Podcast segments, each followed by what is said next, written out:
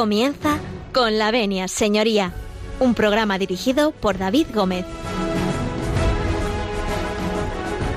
Buenos días, señoras y señores. Cuando son las 12 y 32 minutos, las 11 y 32 en nuestra querida comunidad canaria, abrimos eh, los micrófonos de Con la Venia Señoría, abrimos los micros de este subconsultorio jurídico en su casa, en Radio María. Cuando estamos a 23 grados y hay cielos despejados en Madrid y en la Comunidad de Madrid y prácticamente en toda España.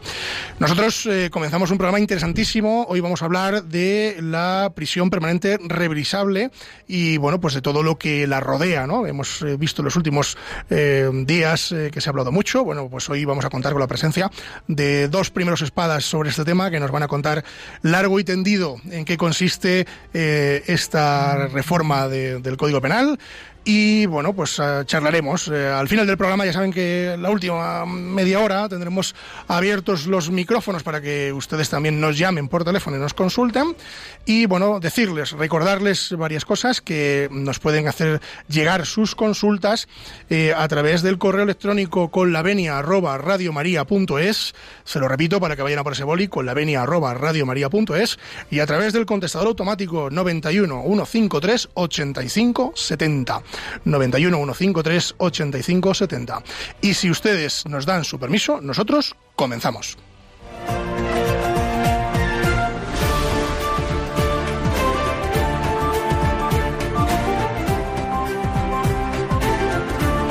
Tienen la palabra.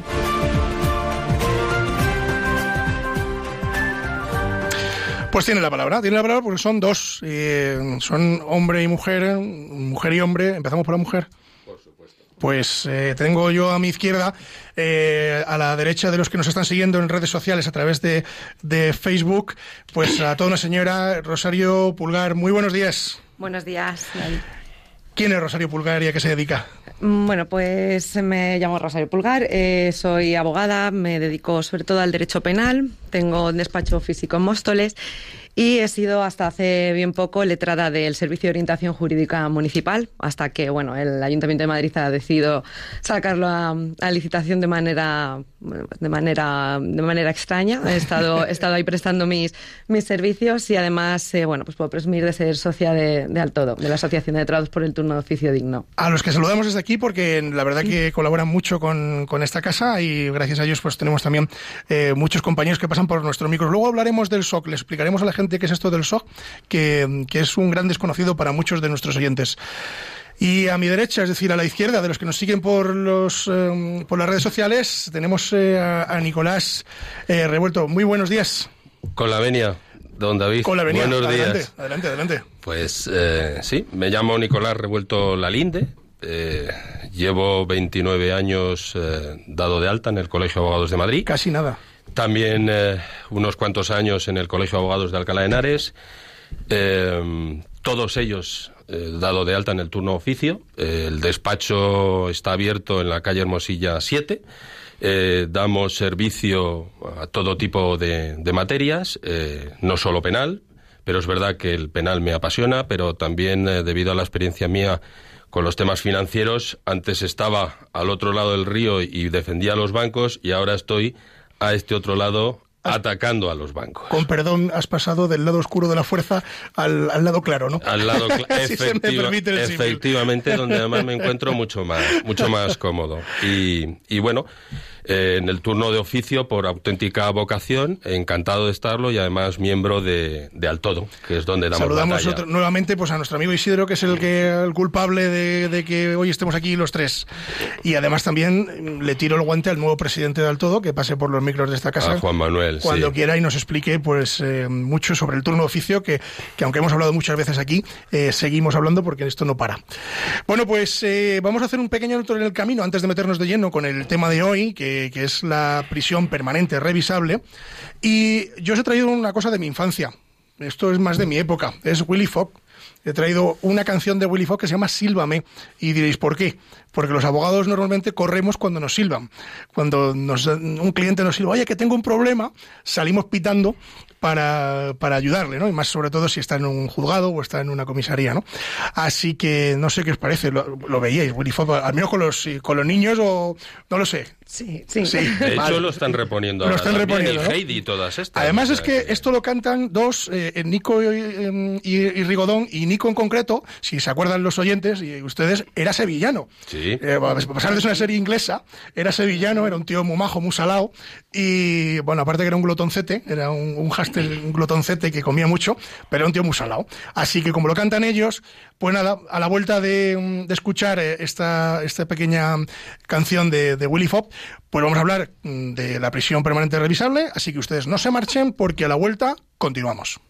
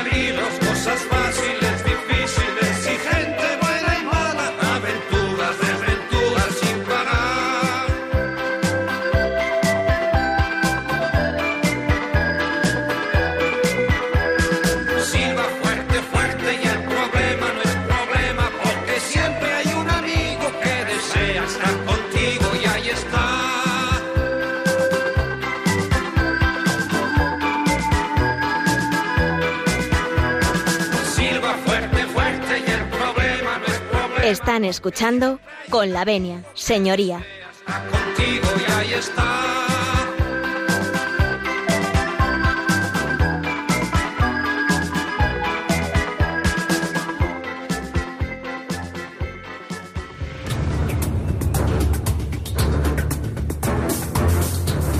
El caso de hoy.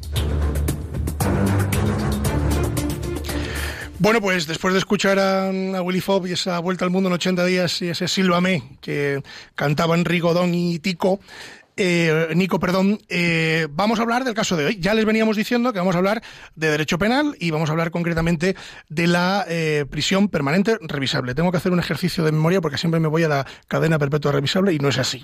Entonces, pero bueno, como soy disléxico y los oyentes lo saben, me lo perdonarán si me confundo. Eh, yo os pregunto aquí a los dos invitados que tenemos, tanto a Rosario como a Nicolás, eh, ¿qué es la cadena perpetua re- revisable? ¿Quién se anima a hacer un pequeño, una Charo. pequeña pincelada? Charo. Bueno, a ver, yo primero mm, me introduciría este tema eh, cómo se ha introducido esta, esta, esta pena privativa de libertad en nuestro ordenamiento jurídico, que fue a través de una ley orgánica, el 1 barra 2015, y actualmente es la pena máxima privativa de libertad que tenemos. ¿vale? Fue aprobada por el Congreso de los Diputados en marzo del 2015, ha sido recurrida, se ha presentado un recurso a- al Tribunal Constitucional que ha sido admitido, pero después de cuatro años todavía seguimos sin, sin tener respuesta acerca de, de, pues, si es constitucional o no es constitucional. Bueno, pues ahí, ahí hay varias, varias vertientes, varias opiniones. Eh, la prisión permanente revisable es eh, para supuestos de excepcional gravedad, no es para todos los supuestos, son tasados a cuando la víctima sea menor de 16 años o se trate de una persona especialmente vulnerable, cuando sea subsiguiente el, asesinato a un delito contra la libertad sexual, asesinatos de dos o más personas, asesinatos cometidos por miembros de una organización criminal, por ejemplo, homicidio, bueno, una organización criminal, y luego aparte homicidio a jefe de Estado, un jefe eh, de jefe de Estado extranjero, delitos de genocidio o mm, delitos de lesa humanidad. ¿Vale? En esos supuestos podrían O sea, siempre estamos hablando de delitos muy graves. delitos muy graves, muy graves. Y casi siempre de sangre, por lo que veo, o de, con, con situación de, de, de asesinato, etcétera, etcétera, ¿no? Yo Sí, eso sí, no sí, entiendo, no- una- no tengo ni idea de una derecho penal. Sí, es una modalidad hiperagravada del, del delito de asesinato que se contempla en el artículo 140. Vale, pues está el, el tipo. El tipo básico, que es el 138, que es un homicidio. Luego está el tipo más agravado, que es el 139, que es cuando ya media alevosía o precio, etcétera. Y luego está el hiperagravado, que es el que se ha introducido con la, con la reforma. ¿vale? Don Nicolás, ¿qué tenemos que añadir? Poco, porque Charo vamos, es una experta. Bueno, un apunte así eh, curioso que la gente tiene que saber es que desde que esto ha empezado en el 2015, pues realmente solo hemos tenido en España 11 condenas, nada más. Muy Y- poquitas. y, de las 11, eh, una solo eh, para una mujer. Eh, yo tuve la oportunidad de participar en la acusación particular de la que iba a ser la primera mujer que iba a ser juzgada por, por este tipo de delito, en concreto era por el presunto presunto asesinato de un bebé de 17, mene- eh, 17 meses en Seseña. Y bueno, digo que iba a ser la primera porque eh, después de dos años en prisión, eh, la Audiencia Provincial de Toledo, a resultar de un recurso, pues la puso en libertad a expensas de lo que ocurriera en el juicio. Y el juicio iba a ser a los cuatro o cinco meses. Y al cabo de los dos meses de ponerla en libertad, pues apareció ahorcada en la casa de los padres. Iba a ser la primera mujer antes que la- el caso de, de Almería. Efectivamente está pensado para estos casos gravísimos, son los que llaman la atención. Eh, ¿Por qué se creó esto? Pues eh, ha habido casos donde efectivamente una niña fue violada y luego fue quemada y asesinada. Y pasó lo que pasó. Tenemos los casos de Guadalajara, eh, donde efectivamente mató a la tía, a los sobrinos, etcétera. Tenemos el primer caso que fue el señor este de Galicia que con una radial decapitó a los niños. Y todos nos acordamos del caso del papá este de Córdoba que Sí, correcto. hizo desaparecer. Sí. No le pilló la ley. No le pilló. No le pilló. No. Entonces realmente hemos tenido 11 casos. El último ha sido la condena de la señora Quesada. Y de estos 11 casos, que la gente sepa que dos han sido revisados y dos eh, se ha modificado. En uno, en el de Guadalajara, donde había tres condenas por prisión permanente revisable, solamente ha permanecido una y las otras dos las han revocado. Y luego el asunto de, de en Canarias, donde eh, un señor mató al abuelo y, y, bueno, pues aquí del, al abuelo de la novia, donde de la prisión permanente revisable se quedó en 24 años. Y un último apunte, eh, sí decir que prisión permanente revisable la gente lo identifica con cadena perpetua. No, ¿Qué es lo que me ha pasado a mí al principio? no es cadena perpetua. Esto significa que por lo menos entre 25 y 30 años el sujeto o sujeta va a tener que cumplir. Y a partir de ese momento Se puede revisar. se puede revisar. ¿Cada cuánto se revisa? Bueno, pues está establecido que se revise cada dos. Pero si el interno o interna quiere que no esperar los dos años para que se revise, para ver si se ha vuelto bueno o buena, pues puede pedirlo una vez al año. No puede estar pidiéndolo continuamente tres veces al año, solo una vez. Entonces, digamos que a partir de los 25 o 30 años, pues esta persona puede reinsertarse otra vez. No es cadena perpetua como se podría ser. Sí, al uso como en Estados Unidos o, o en otros países que sí que existe ese tipo de cadena mm, que, que- que- que en resumidas cuentas es la, pri- la, eh, privar de libertad a un sujeto durante el resto de su vida. Sí, eh, que Aquí es, no es la ese, ¿no? idea, además, que tiene la gente. En de- estos casos, como dice, como dice Nicolás, si existe un pronóstico favorable de reinserción y además, bueno, previamente ha tenido que obtener el tercer grado, pero si existe ese pronóstico favorable de reinserción, puede obtener la libertad condicional, que en parte se trata de eso, ¿no? De, pues, de, de educar y de reinsertar a las personas que no vuelvan a, a- delinquir, pero también de proteger a las, a las personas que están fuera. O sea, es que es un, es un mecanismo que, que, bueno, que está ahí y que no es, que no es nuevo, que en la Unión Europea lo tienen más países. Eh, Francia lo tiene, Italia lo tiene, Reino Unido lo tiene. Eh, bueno, entonces no, es, no estamos hablando. Sí que es cierto que ellos eh, tienen la revisión mm, a menos años que nosotros, pero, pero es un sistema que allí, que allí está funcionando. Y que bueno, que en el, en el, en los- en el sistema español mm, ya teníamos condenas mm, de larga dura- duración. El artículo 76 establece 40 años para determinados delitos y, Claro. bueno, no es. Claro, en el tema de terrorismo la gente Claro. veía condenas de 120 años, 200 años. Sí, esto es una cosa que nuestros oyentes Y- nos preguntan y- mucho. Y de repente decían, anda, y, y después de la doctrina paró, veían que a los 18 años ya estaba ¿Sabían? la gente en, en la calle, decía, pues, bueno, pues esto ahora, lo- eh, por lo menos es decir, entre 25 y 30 años a reflexionar, al rincón de pensar, como dicen las mamás y los papás hoy en día, los adolescentes. Pues son 25 o 30 años, pero con la opción de poder, eh, luego, pues si cambian, demostrarlo. Y si no han cambiado, pues a cumplirla en su totalidad. Yo la veo, la veo una pena muy correcta. No sé por qué hay gente que se rasga las vestiduras cuando, en fin, si lo Yo- yo sufrieran diría- en sus carnes, Diría que es una forma de, de proteger a la sociedad de determinadas eh, conductas, eh, por llamarlas de alguna manera, ¿no? de, de- de delincuentes que, que, bueno, que, que deben de ser penadas en- a ese nivel, ¿no? Porque hemos visto, todos nuestros oyentes eh, habrán visto y escuchado, ¿no? En, en los medios de comunicación, casos los que tú nombrabas antes. ¿no? Sandra Paló. por ejemplo. Eh, mandamos aquí un beso a su mamá, que yo la conozco. Eh, bueno, pues eh, de casos de este tipo los- lo hemos visto y, y es cierto que, que, hombre, a ver, yo considero que la, la prisión permanente revisable al menos protege a la sociedad de, de- de estas circunstancias, ¿no? O cuando ocurre el daño, que desgraciadamente puede ser inevitable, al menos que la persona que ha producido ese delito, eh, bueno, pues efectivamente vaya al rincón de pensar y esté apartada de la sociedad el tiempo suficiente como para que se reinserte. y quería apuntar, Charo además lo tiene ahí anotado, que lo veníamos comentando en el coche, es que está previsto que se amplíe, que además Sí, los casos es bueno que Charo ahora los comente, porque son para la- aquellas auténticas brutalidades, como son... Hay, eh, hay un anteproyecto que todavía no está aprobado, se presentó el año pasado y, y- y prevén o quieren ampliar a los siguientes casos: obstrucción de la recuperación de un cadáver, de un cadáver que bueno, como hemos visto el tema de, Sí. de Marta del Castillo, De Marta del como, Castillo. como está asesinato después de secuestro, violaciones en serie, violaciones a menores tras privarles de libertad o torturarles y muertes provocadas en incendio, estragos causados en infraestructuras críticas y liberación de energía nuclear o elementos radiactivos. Esos casos están mm, propuestos, pero bueno, no están, no están aprobados, pero vamos, se prevé. Hay que decir que en la, en la prisión permanente revisable de otros países de Europa es, mm, los casos son muchos más amplios que los tasados que tenemos aquí en España, que son muy poquitos eh, en comparación con otros países. O sea que en el resto de países es, eh, el, el abanico de delitos que entran dentro de la prisión permanente revisable es mucho más Es amplio. mucho más amplio, Hombre, esta- por ejemplo, esto ha sido la- el viernes pasado, el violador de la... eh, Sí, de lo la- hemos visto, lo hemos visto, sí.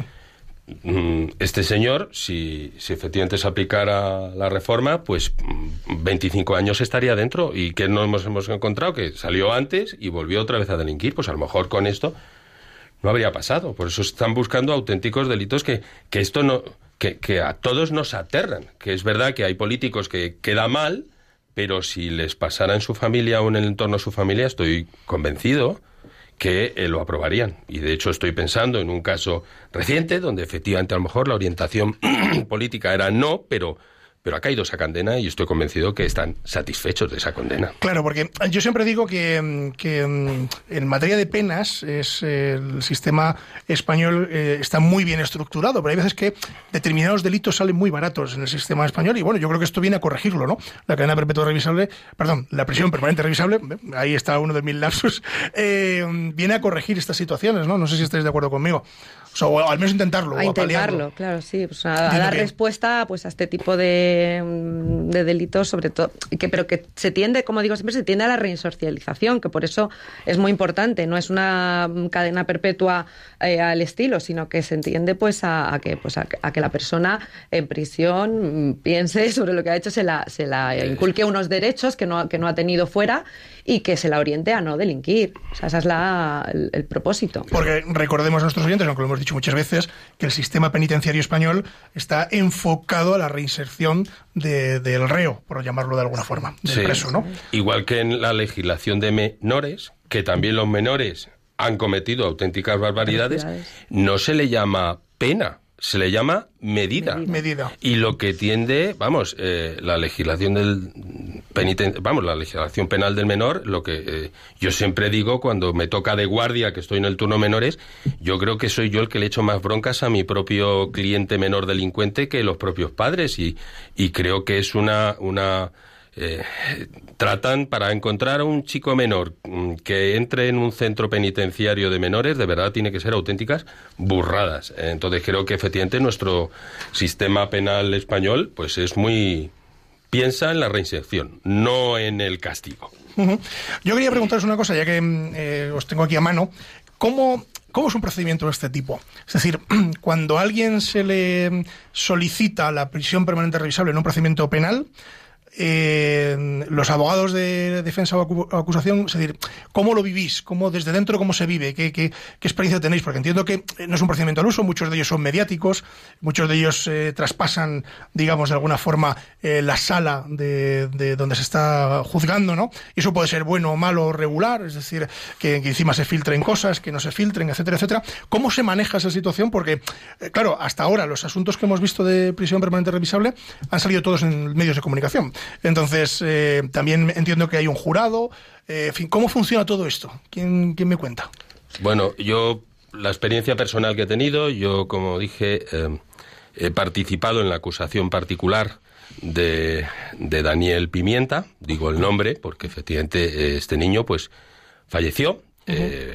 Mm, y hubo una petición formal, y digo petición formal es que llegamos hasta el escrito de acusación y la Fiscalía de Toledo eh, pidió antes que yo la prisión permanente revisable. Todo apuntaba, porque se trataba, en definitiva, reunía eh, los requisitos, era presuntamente siempre el fallecimiento del bebé, eh, al parecer presuntamente a manos de la madre, lógicamente se cumplía el tipo y, y bueno, pues en ese momento tú estás esperando a ver qué hace la Fiscalía. Y la Fiscalía cuando arranca con una prisión permanente revisable pues tú hablas con el padre y le dices, aunque ideológicamente a lo mejor el padre no estuviera pensando en eso, pero dices, tenemos que, no podemos, no podemos apartarnos de la fiscalía, hay que ir al menos lo mismo. Efectivamente, hay que pedir lo mismo.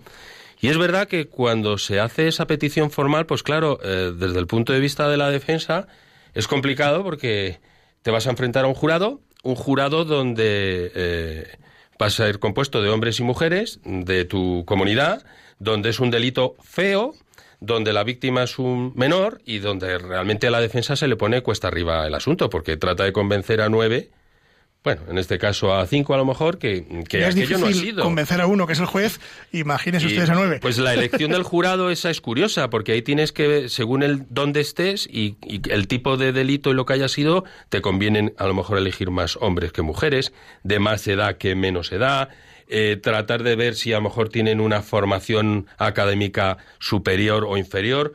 Eh, te, vuelves un psicólogo. Porque tienes que analizar quién te interesa. Intervenís en la elección de jurado, claro. Efectivamente, si interviene, puedes hacer un par de recusaciones. si vas de acusación, tienes que ponerte eh, de acuerdo con el fiscal. Y, y, luego, además, luego, como yo siempre digo, hay que identificar al macho alfa del jurado, porque son nueve y esto es como la película. ¿Quién lleva la voz cantante? ¿quién, porque ese seguramente va a poder influir en dos o tres. En los indecisos, ese va. Y tienes que identificarlo además.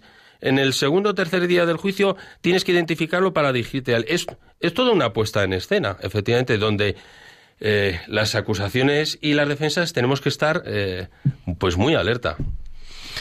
Alerta siempre, ¿no? Pero entiendo que los procedimientos penales eh, puede pasar de todo, ¿no? Puede pasar de todo. Digo, los procedimientos de jurado es un doble trabajo, porque aparte, te- pues eso, tienes que elegir, el, el- tienes que hacer un trabajo realmente de, de casting y luego aparte, pues tu trabajo de, de acusación y, y defensa. Es un, es un gran trabajo. Es un- Bueno, gran trabajo que realizan los profesionales del derecho y como nosotros siempre les decimos, cuando tengan un problema, eh, acudan siempre ustedes al letrado más próximo o aquel que les inspire mayor confianza. Luego lo haremos de, si nos da tiempo, un poquito del SOC y si no, os invitaré eh, a un programa para que nos contéis largo y, tendido que es aquello del SOC, que también puede ser otra solución a la hora de, de afrontar, o era una solución a la hora de afrontar un problema, yo no sé ahora cómo está, Eh, sé que ya no, que está privatizado y estas cosas, entonces ya no sé exactamente cómo funciona, pero seguramente nos lo, nos lo podéis contar. Tenemos que hacer un alto en el camino. Eh, en Radio María tenemos eh, un programa que se llama Libertad a los cautivos, que se emite los viernes a las 11 de la noche. Eh, bueno, como estamos hablando de penal y de cadena, de prisión permanente revisable, un tema, pues fin, eh, muy, muy ligado a, la situación de los, eh, de los cautivos en los que se habla en libertad a lo- a los cautivos de aquí esta casa, pues hemos traído la sintonía del programa, la sintonía del programa para, para hacer un pequeño alto en el camino y la canción se llama Libre y es de, de Jorge Morel. Así que vamos a escuchar Libre y a la vuelta vamos a seguir hablando de la prisión permanente revisable con Rosario Pulgar y Nicolás Picadero. No se marchen porque nosotros eh, tenemos... Ah, revuelto, perdón, llevo llamándote todo el programa, no sé por qué. mm, Nicolás Revuelto, corrijo. Mi pobre padre, que va Por Dios, decir. por Dios, lo siento en el alma. Ahora lo, lo tengo mal apuntado. bueno, a la vuelta corregimos eh, a Nicolás Revuelto y, y volvemos. Así que no se marchen porque seguiremos hablando. Y por cierto, tomen buena nota del teléfono del directo porque a la vuelta vamos a abrir los, eh, los teléfonos para que ustedes participen en directo. Es el 91 005 94 19. Se lo repito, 91 005 94 19. Volvemos enseguida. Declaro mi libertad de las garras de este mundo, de las aguas del profundo mar. Declaro mi libertad de las manos del pecado, del que ya no soy esclavo y al pasado quedo atrás. Declaro mi bendición en el nombre de mi Cristo. Fueron rotas las cadenas, por sus llagas sano soy, en su nombre libre soy. Declaro mi libertad de las garras de este mundo, de las aguas del profundo mar. Declaro mi libertad de las manos del pecado, del que ya no soy esclavo y el pasado quedó atrás. Declaro mi bendición en el nombre de mi Cristo. Fueron rotas las cadenas, por sus llagas sano soy, en su nombre libre soy. Yo soy libre en el nombre de Jesús de los vicios del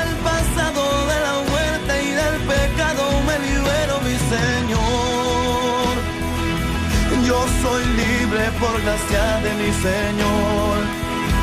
Ya nadie podrá atarme porque estoy preso en la cárcel del amor de mi Señor. Libre,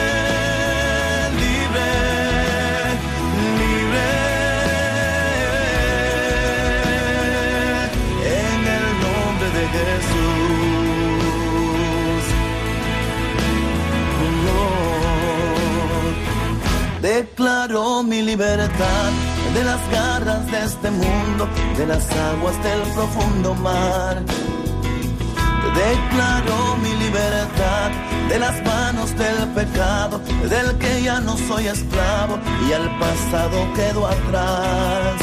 Declaro mi bendición en el nombre de mi Cristo. Fueron rotas las cadenas, por sus llagas sano soy, en su nombre libre soy. Yo soy libre en el nombre de Jesús de los vicios del pasado, de la muerte y del pecado, me libero mi Señor. Yo soy libre por gracia de mi Señor. Ya nadie podrá atarme porque estoy preso en la cárcel del amor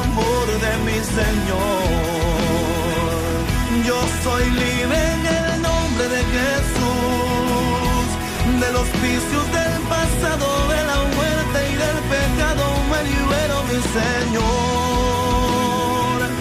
Yo soy libre por gracia de mi Señor. Ya nadie podrá atarme porque estoy preso en la cárcel del amor de mi Señor. Libre,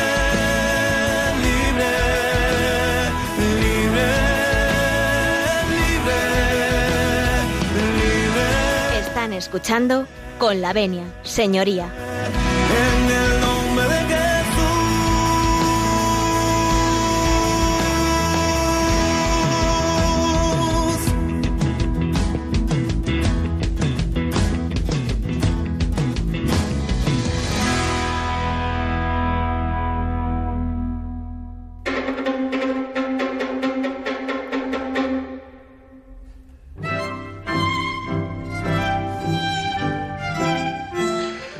Boquerini nos anuncia que abrimos los teléfonos en el 91 005 94 19. Vayan a buscar ese, ese bolígrafo y ese papel. Les repito, 91 005 94 19. Pueden participar con nosotros en, en la tertulia que, que traemos y, bueno, pues nos llaman y si no sabemos aquello que nos preguntan, nosotros lo consultamos.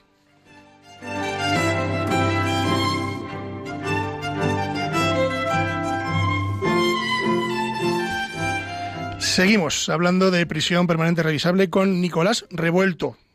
Pe- Ay, ay. Pedimos disculpas a tu señor padre. Es papá revuelto, lo hemos dicho. Y con Rosario Pulgar. Bueno, estábamos hablando de la prisión permanente revisable y, mm, y, bueno, pues a mí se me ocurría preguntaros eh, cuando hay condena de, priva- de priva- privación de libertad, ¿no? Eh, mm, también suele ir aparejada una responsabilidad civil, ¿no? Eh, ¿Esto cómo se articula? Porque mm, debería estar pagada esa responsabilidad civil para poder tener acceso a algún tipo de beneficio penitenciario, no, porque a veces vemos indemnizaciones eh, millonarias que yo digo, esto no lo van a pagar en la vida. A ver, yo decir que esas indemnizaciones que se ponen, mm, pues no van a ser nunca satisfactorias de- del todo de la, de la pérdida que se ha sufrido, del daño moral que, se ha sufrido, pero bueno, eh, se, se- se imponen y tienen que hacer frente a, esa- a esas responsabilidades económicas si, por ejemplo, quieren acceder a beneficios como el tercer grado, que en este caso, por ejemplo, la prisión permanente revisable, si no estás en tercer grado, no vas a estar, eh, no vas a tener em, condicional nunca. Entonces, eh, estás condicionado a pagar esa cantidad.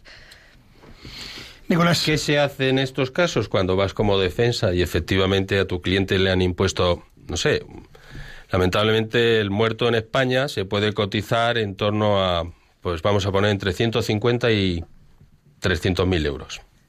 Claro, eh, cuando te toca estas cosas de oficio dices, bueno, ¿y cómo, ¿Cómo va a pagar este señor esto? Pues yo en concreto lo que le recomiendo es decir que hay que hacer una promesa de, de pagar conforme se pueda y entonces pues eh, con pequeñas cantidades mensuales de 100, 50 euros, porque no puede ser más, pues ya con eso digamos que suples ese requisito. Decir, oiga, yo no puedo porque sería tanto como decir, pues eh, el, que, el que es pobre va a estar más tiempo en prisión que el que es rico. Pues no, ahí está esa, esa promesa de hacer los ingresos y hacerlos. Y es una manera de solventarlo.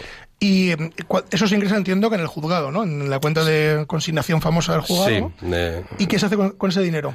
Bueno, pues ese dinero, el juzgado, en este caso sería la audiencia provincial, cuando hay una pieza de ejecutorias, pues según va entrando el dinero, pues lógicamente se lo va poniendo a disposición del perjudicado o perjudicada, lo que haya sido. Yo os quería preguntar una cosa, porque la mayoría de nuestros oyentes, eh, por suerte, no se han enfrentado a, a un procedimiento penal al uso, eh, pero ¿cómo, ¿cómo se articula un procedimiento penal? Es decir, desde el minuto cero se provoca mm, el delito, se ocurre el delito, y ¿cómo es la mecánica? ¿Cómo llega a vosotros el cliente por la puerta, o bien del turno de oficio o, en- o bien privado?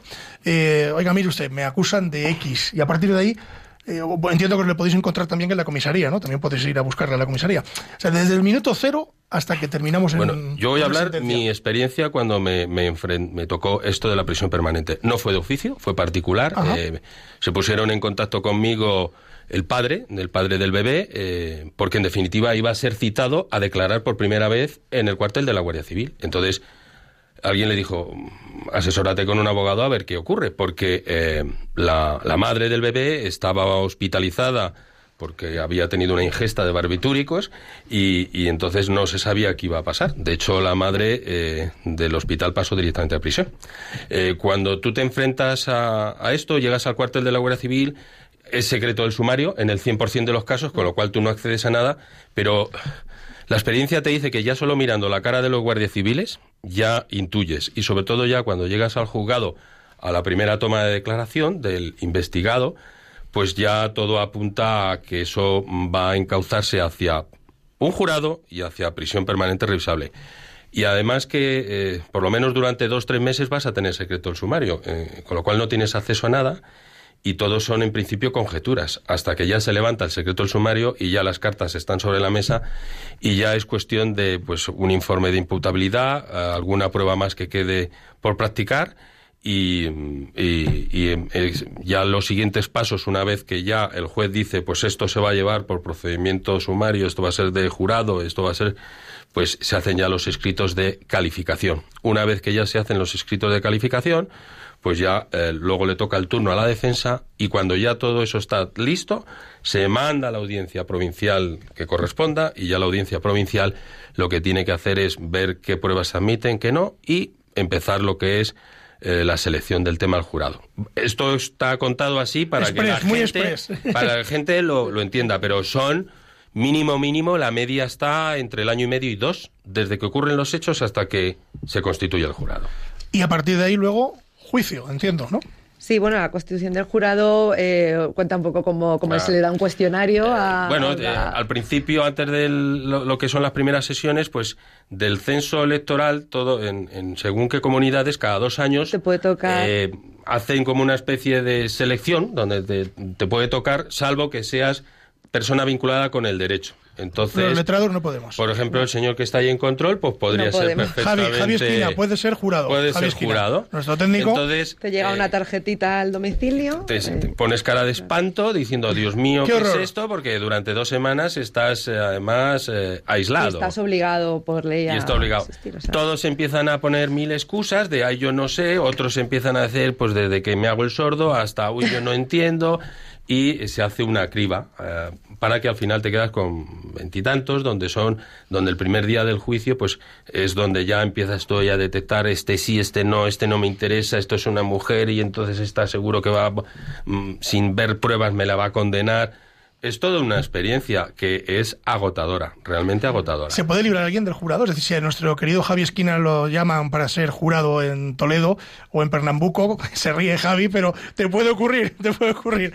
Eh, ¿Alguien puede librarse? Es decir, a mí me lo han hecho alguna vez la consulta y no he sabido qué decir. Hombre, puedes, eh, puedes teatralizar un poco y dar respuestas que sepas que, que no van a, que no van a gustar. Es decir, que eres de una ideología muy clara o que tienes, mm, pues eso, pues que eres más de, de, de derechas que izquierdas o más de mujeres que de hombres o más de personas blancas que... Te ahí tachar. te puede, dependiendo del caso concreto, pues te pueden decir que no Yo eres lo que he vivido de otros casos, no solo este último, de otros eh, tu veedor de jurado, no fallaba. Cuando al- alguien se notaba que no quería, según le decía, bueno, usted tiene alguna idea ya prejuzgada y tal, dice, yo el que se sienta ahí, ese ya es malo de porque se sienta ahí, ese tiene que ser condenado. Entonces ya rápidamente... Prejuzgado totalmente. Ya está, él mismo se había autoexcluido, Autoexcluido. era el truco. Ese, por sentarse, algo, cuando el río suena, algo lleva. Ese es malo. Y entonces, claro, ya decía la defensa, este fuera. Y el otro, pues, se frotaba las manos. Esto es como cuando ponen las excusas para no ir al, al, a- al día A de la- votación, mesa, no, a la mesa. mesa. Por lo mismo. Claro, es que el jurado está aislado, eh, pues eh, que los días que dure que dure la, la deliberación y bueno, pues eh, es, es- es duro. Claro, y, eh, es que yo creo que la gente, eh, la gente todos, ¿no? Vemos las películas americanas y pensamos que el jurado es como los americanos. Aquí entiendo que no, ¿no? Aquí el, el ju- el jurado es distinto, ¿no? Porque vosotros, por ejemplo, no os levantáis en la, Eh, a hacer el teatro y a dirigiros al Bueno, jurado. eh, o sí, no, no tengo ni idea. A ver, está permitido. O sea, realmente está permitido. La diferencia aquí son nueve personas. Y luego hay dos de suplentes, pues si alguno se pone malo o mala. Y realmente te puedes levantar. Pero yo no recomiendo jamás a ningún abogado que se dirija de pie y hable al jurado porque eso es como amedrantarle. Entonces es intimidarle. Eh, yo creo que cada uno tiene que estar en su sitio y está. Sobre todo estoy hablando del informe final. Si uno se levanta y se pone delante de ellos como en las películas americanas y tal, no, eso es en las películas, si no, eso se te puede volver en contra, ¿eh? Totalmente. Claro, es que acostumbra mucha gente, muchos de nuestros oyentes, ¿no? Eh, y gente con la que hablamos habitualmente, ¿no? Pues sobre todo los juicios, los juicios civiles, a- no sé si os pasa a vosotros en los penales, pero los, los civiles es muy curioso porque suelen durar cinco minutos. Suelen durar apenas nada, ¿no? En los laborales ya ni os cuento. Los laborales tú llegas, te ratificas en la demanda y adiós. Y nos hemos marchado, ¿no? Pero en los civiles, que dura muy poco, cuando la gente sale fuera al pasillo y habla contigo, dice, joder, pero es que esto, pero si es que no, no, no, hemos, no, hemos ni respirado casi, ¿no?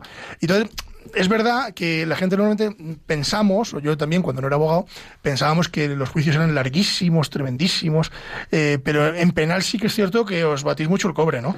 Sí, sí, claro, en penal hay juicios pues como los del Tribunal del Jurado que se ventilan en varias sesiones.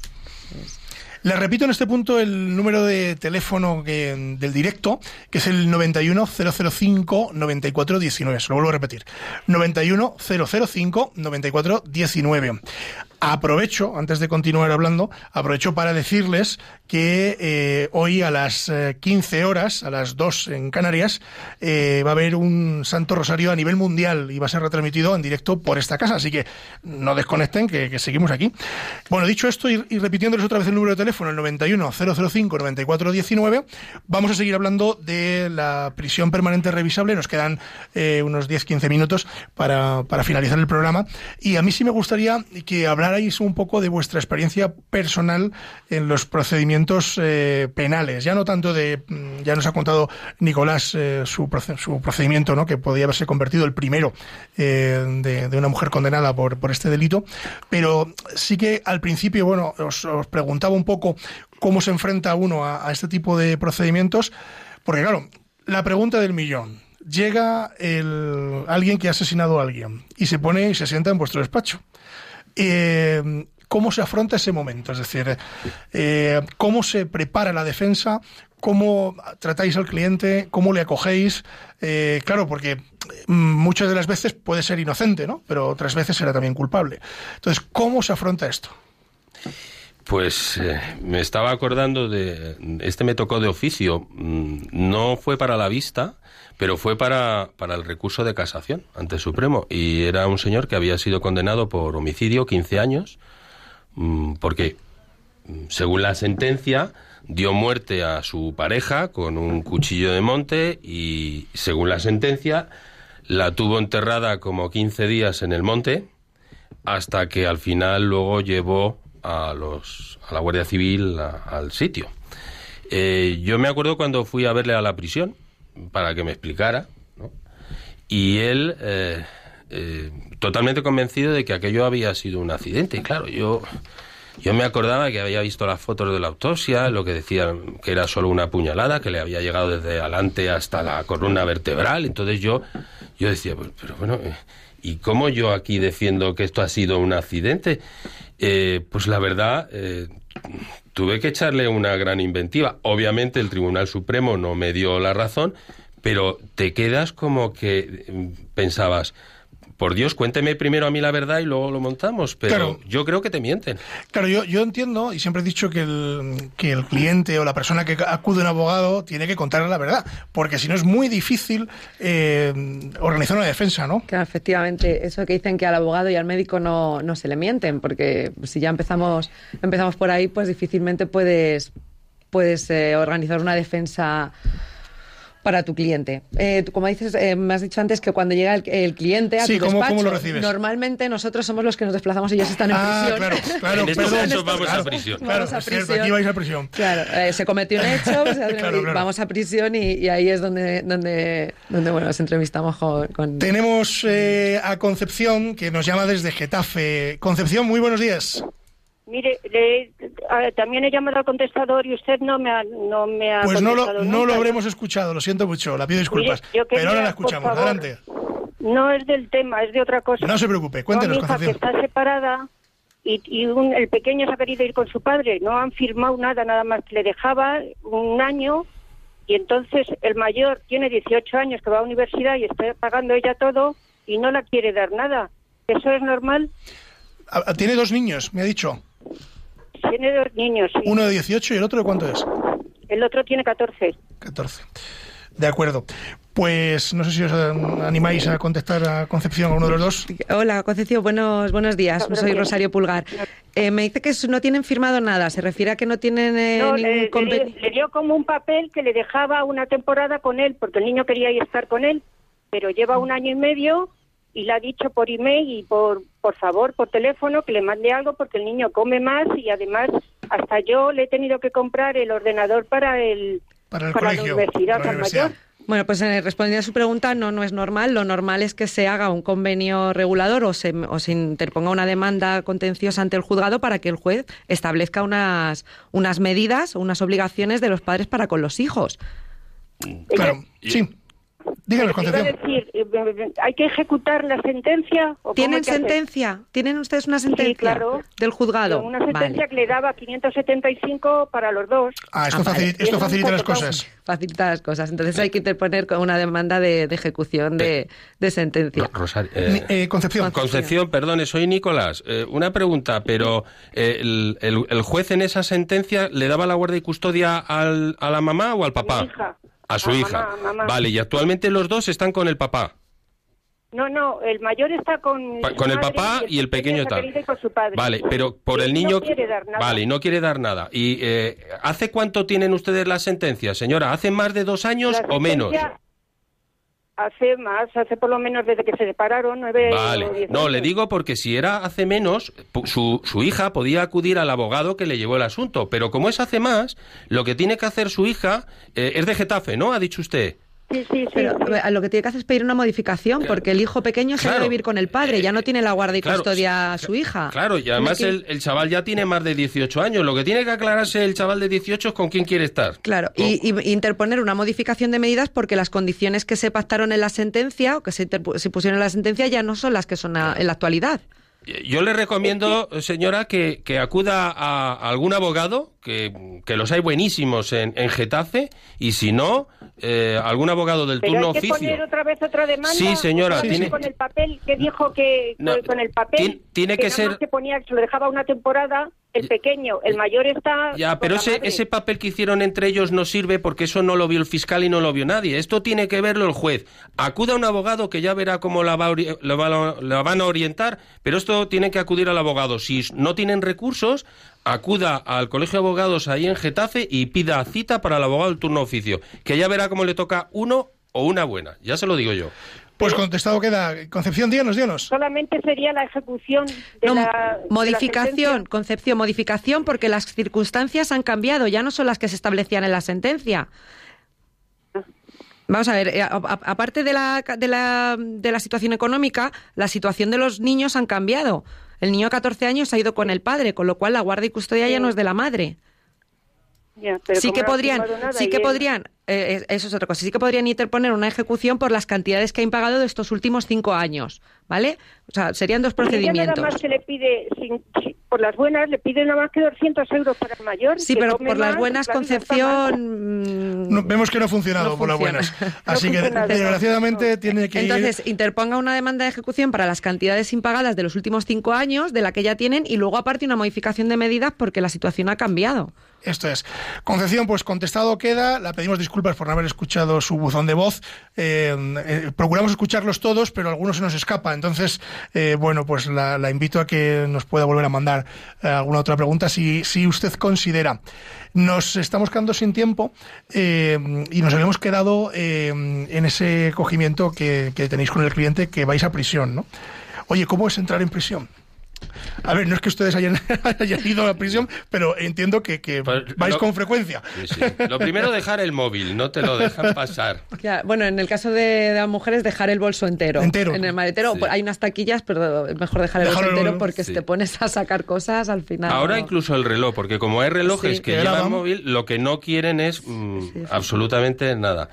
Y luego ya entras con tu ¿Y carpetita un boli? y un boli y después de que ya por fin te sale, pues te sale el tuyo y luego sale con otros más, otros más amigos porque ya lo que quieren es los colegas del chabolo, como ellos dicen, lo que quieren ya preguntarte también y echar un rato. A veces que echan el rato. Y se van allí con vosotros a hablar tranquilamente, ¿no? Sí, están ahí. ¿Esto es como en las películas, a través de un cristal? ¿O le podéis ver? ¿Le podéis, Sí, sí, podéis, sí. podéis sentaros cara a cara? No, tocarle no, es un cristal y con unas rejillas abajo y, y una silla y, y bueno, lo que pasa, a mí me gustaría, que esto es algo que me gustaría que vieran, que es que es un, son locutorios eh, como peceras y realmente cuando nos ponemos a hablar con nuestro cliente, a, a la derecha tengo otra pecera y a la izquierda otra y hay otros compañeros y entonces yo me estoy enterando de lo de al lado, de, de la izquierda, eh, a No te, grito pelado. no te concentras en lo que tienes Eh, que... entre Entonces manos. eh, nos tenemos que buscar las habichuelas de cuál es la hora en la que menos va la gente. Entonces a primera hora de la tarde o a última de la hora. mañana. Si no te lo quitan porque de repente ya se van a comer, porque eso no lo perdonan. Eh, es todo un, un Un- mundo. un- un mundo. Es todo un mundo. Oye, y mm, de los, eh, bueno, eh, sin desvelar nada del secreto profesional, eh, de los clientes que han pasado por vuestras manos, eh, ¿hay mucho repetidor? Es decir, eh, o, o realmente se cumple la, la estadística de que el 60% de los, eh, de los condenados se reinsertan? Claro. Yo creo que de- depende del delito. Sí. Depende del delito. Por ejemplo, en delitos contra la seguridad vial, eh, una, dos, tres y bueno, pues ya casi le tienes que invitar a cenar en Navidad. Pero mm, bueno, en delitos de, de hurto también. O de Sí, los de primar. Primar, bueno, pero no, no se puede hacer publicidad. No, pero es que, sí, pero de- es que en los días de juicio de delitos leves es que Todo es tan juicio- grande superficie, están allí todo, Todo el día. Se Es- conocen, se conocen al de seguridad y, en el, y al juicio. Sí, sí, sí. Además, como lo hacen por encargo, es decir, tú quieres un bote de Chanel número 5, pues entonces se lo Te encar- encargas, te lo van. encargan, van con su bolsito forrado, pim, y se lo saben todas. ¡Qué Eh, bárbaro! ¡Qué bárbaro! O sea, que funciona así. Pero es divertido uh, eh, defenderles, la verdad es que... Luego en el Bien. tema, veníamos hablando Nicolás y yo en el coche, en el tema de la prisión permanente revisable, realmente no tenemos datos que nos digan la Lógico, sí, posibilidad no, no, de claro, reinserción. de reinserción que No. hay. Entonces tendremos que esperar. eh, Claro, a es que no, no ha llegado ninguno a 25 años para revisar No. todavía. Les queda un rato. El primero que se condenó Sí. le queda un rato todavía. Sí. No, hombre, tenemos el caso del asesino de la katana, que pues se parece que sí se ha reinsertado por lo que, por lo que he escuchado. En, pues, pues bueno, uno. Entiendo que, que bueno, que yo creo que hacen un gran trabajo en las prisiones y bueno, que Sí, demasiado, ¿no? Porque entiendo que con, con tanta gente y, en fin, cómo se controla todo aquello es bastante complejo, ¿no? Mm. Y el día a día en la prisión debe de ser. Yo eh, hice una pequeña práctica en la prisión de Brieva de Ávila, que, mm, que bueno, pues que está muy de moda, no quiero Es decir VIP, por, esa no os quiero decir por qué. y además, yo siempre cuento la anécdota de que yo me senté en la cama donde estaba Roldán. Allí me senté eh, en esa misma en ese mismo cuarto que hoy ocupa otro ilustre personaje eh, y yo recuerdo yo allí sentado en la en la cama la sensación de con la puerta cerrada, me cerró el funcionario la puerta, eh, diciendo, madre mía, 14 años, estuvo Roldán 14 años, ¿no? Yo pensaba, 14 años aquí metido, eh, solo, solo, completamente solo, sin hablar con nadie, sin ningún tipo de comunicación con el exterior, eh, es duro, es Bueno, muy tienes duro. educadores y tienes... Bueno, pero en, este caso, como era personaje público y tal, y era el director, de, si mal no recuerdo, de la Guardia Civil, ¿no? Sí, sí. no podía tener contacto con, la, pro- con nadie salvo con los funcionarios, ¿no? Y entonces, eh, claro, uf, aquello yo decía, Dios, es demoledor. Digo, digo, yo si cometiera un delito y pasara por aquí, se me quitaban las ganas de volver a cometerlo. Hombre, en Brieva es VIP. Eh, yo, yo, por ejemplo, de los, de los eh, que tengo muchos del turno oficio, siempre me hablan muy bien, por ejemplo, la de Aranjuez. Sí, Ah. tienen sus preferencias. Sí. claro, Ah, sí. Sí, no tanto por cercanía con la familia, sino, Sí, no. eh, pues esta es mejor porque aquí tiene piscina, aquí los educadores tal. O sea, que entre ellos ya se lo conocen. Sí, y- sí, bueno, se va. no solo eso, saben más se derecho que nosotros mejor, muchas sí, veces, o sea, es... Sí. Que- Quería hacer un apunte de Adelante. acerca de la reinserción, eh, que se ha hecho muy viral en, en Twitter una carta que ha publicado, que, ha- que han mandado a, a un juez, en el que le dan las gracias por haberle, por haberle interpuesto la pena de prisión y que había conseguido una carrera y que le daba las gracias que efectivamente se había dado cuenta de, de que- de que hay unos valores y que hay otro, otro modo de, de vida. Que es uno entre muchos, bueno, pero Bueno. siempre y cuando esto mm, podamos decir Al que una menos que se persona- salve uno. Claro, o sea, Sí. efectivamente, al final. Os tengo que dejar que no vamos. Me está mirando Javier Esquinas como diciendo, ya, se acabó. Le pedimos a, a nuestro queridísimo director, eh, al padre Luis Fernando, que nos dé 10 minutillos más. Esto es como cuando uno se levanta de la cama y pedimos esos 10 minutos. Pero no puede ser. Nos tenemos que marchar y nosotros volvemos dentro de 15 días en Con la Venia. Gracias, Rosario Pulgar, por A estar. vosotros. Volverás. Volveré. Nos tenéis que contar lo del shock. Acordaros y apuntaros que es un tema muy interesante. Nicolás, revuelto. Gracias. Muchis- muchísimas gracias. Además que eres del Atleti. Muy del Atleti. Te vamos a perdonar. Nuestro técnico no porque es del Real Madrid. Al, al servicio de control de sonido, Javi Esquinas, buenos días. Eh, un placer, como siempre, tenerte en esta casa. A todos ustedes recordarles nuevamente que a las 3, a las 15 horas, 2 de la tarde en la Comunidad Canaria, tenemos el Santo Rosario a nivel mundial, aquí en esta casa. A continuación, no se nos marchen porque viene Revista Diocesana y después los informativos. Así que se quedan ustedes en esta casa, eh, que tienen muchos temas muy interesantes. Recordarles que estamos en el correo electrónico con la venia arroba se lo repito, con la venia arroba y en el contestador automático 91 153 85 70. 91 153 85 70. Nosotros nos vamos, ya saben ustedes que la justicia, si es justa, es doblemente justicia. Buenos días.